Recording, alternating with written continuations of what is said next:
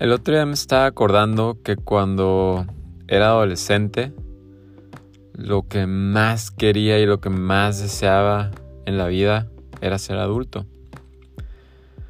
Yo quería seguir viajando, yo quería seguir explorando el mundo. Yo tenía esta curiosidad por la vida, por explorar más allá de las fronteras de mi ciudad, de mi país. Y en el transcurso de esos años me hice muchas ideas. Tuve muchas visiones a futuro, soñando qué era lo que podía hacer, qué era lo que podía lograr, qué lugares y qué postales se iban a quedar en mi memoria a lo largo de mis años como adulto desarrollándome en una profesión que yo digo que me enamoré por error. La neta, nunca fui un morro que se pusiera a cocinar, pero siempre, eso sí, desde niño me encantaba comer. Yo tenía dos años y mi papá ya me daba langosta, guanábana, estos ingredientes que de repente pues no son de un menú para niños. Pero ahí estaba.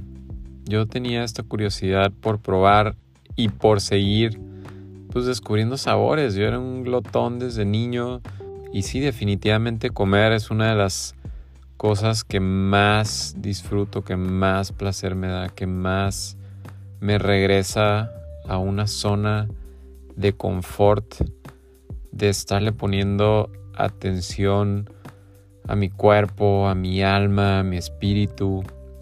Y no solo es el acto de comer, sino es todo lo que envuelve estar sentado en una mesa.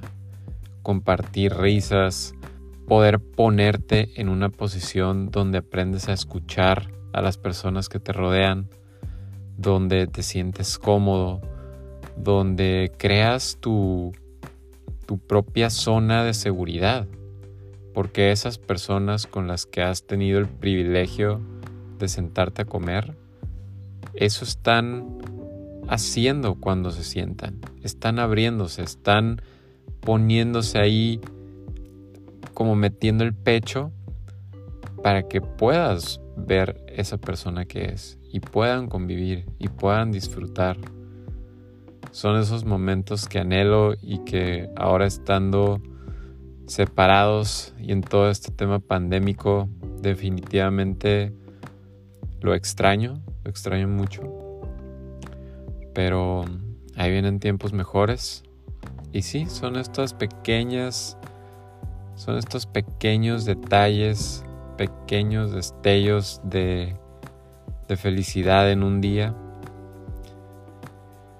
y regresándome al punto de la adolescencia, les quería compartir que hubo un momento donde ya me empecé a involucrar un poco más en todo este tema de restaurantes y me di cuenta que me iba a costar mucho trabajo.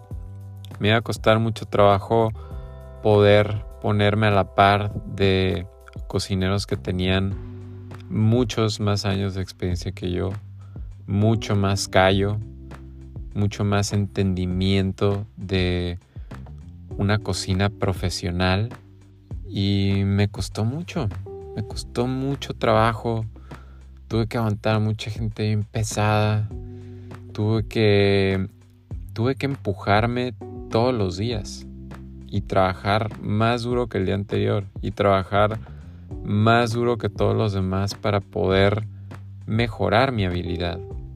Ahora me puedo dar cuenta que la lucha siempre ha sido contra, contra mí.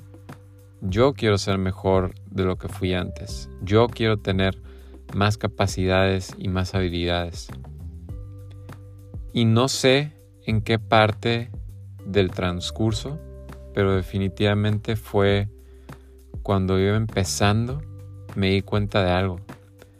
Me di cuenta de que tenía que tomar un salto de fe. Así, un salto de fe. Y decir que pasara lo que pasara y pudiera llegar hasta donde pudiera llegar, siempre iba a tirarle a algo más, a seguir desarrollándome, hasta que ya no pueda más, hasta que ya haya dado todo de mí, todo lo que tenía que decir, todo lo que tenía que hacer, todo lo que tenía que vivir y que palpar. Y ya.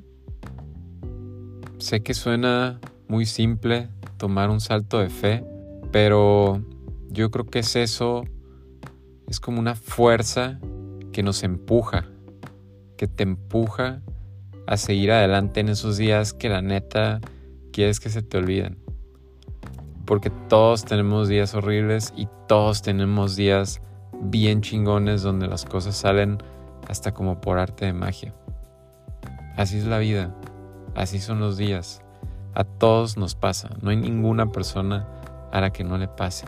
Pero cuando estoy enfocando estas situaciones en el mundo de los restaurantes o en cocinas profesionales, creo que esa decisión de ampliar mi visión, ampliar mi horizonte y tirarle algo que está tan arriba que lo único que me queda es seguir empujándome y seguir creciendo y seguirle dando porque no hay de otra.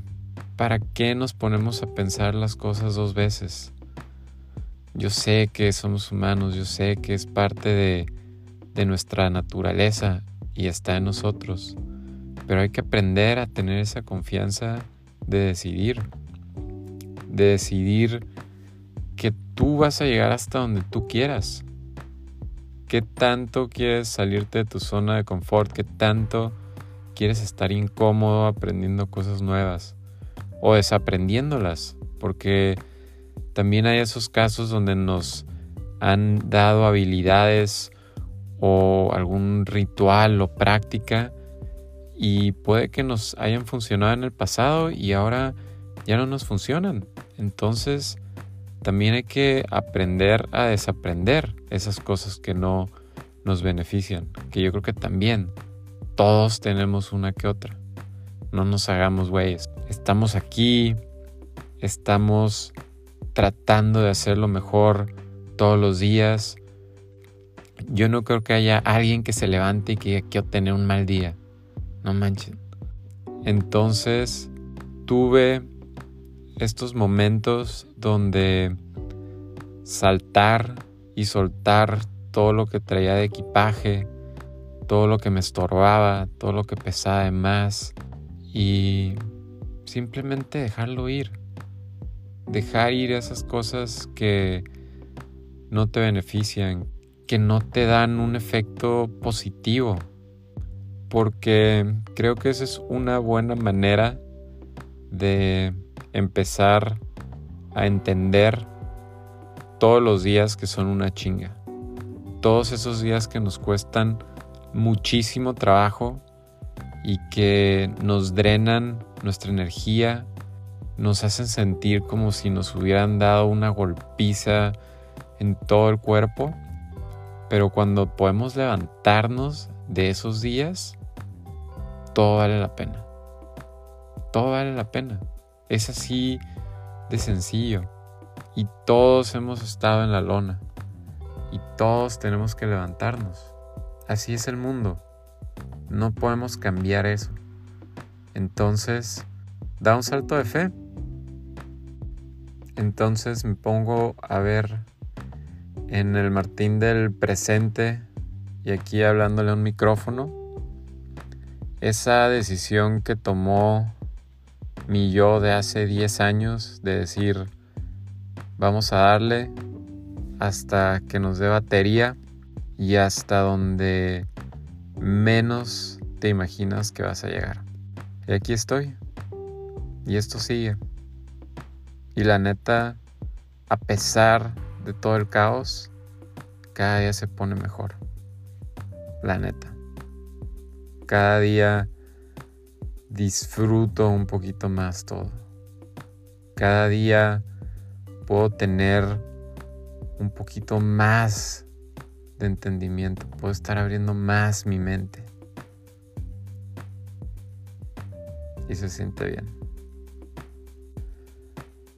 Gracias. Gracias raza por escuchar una semana más. Les pido que lo sigan compartiendo si les gusta. Nos vemos a la próxima. Sobres.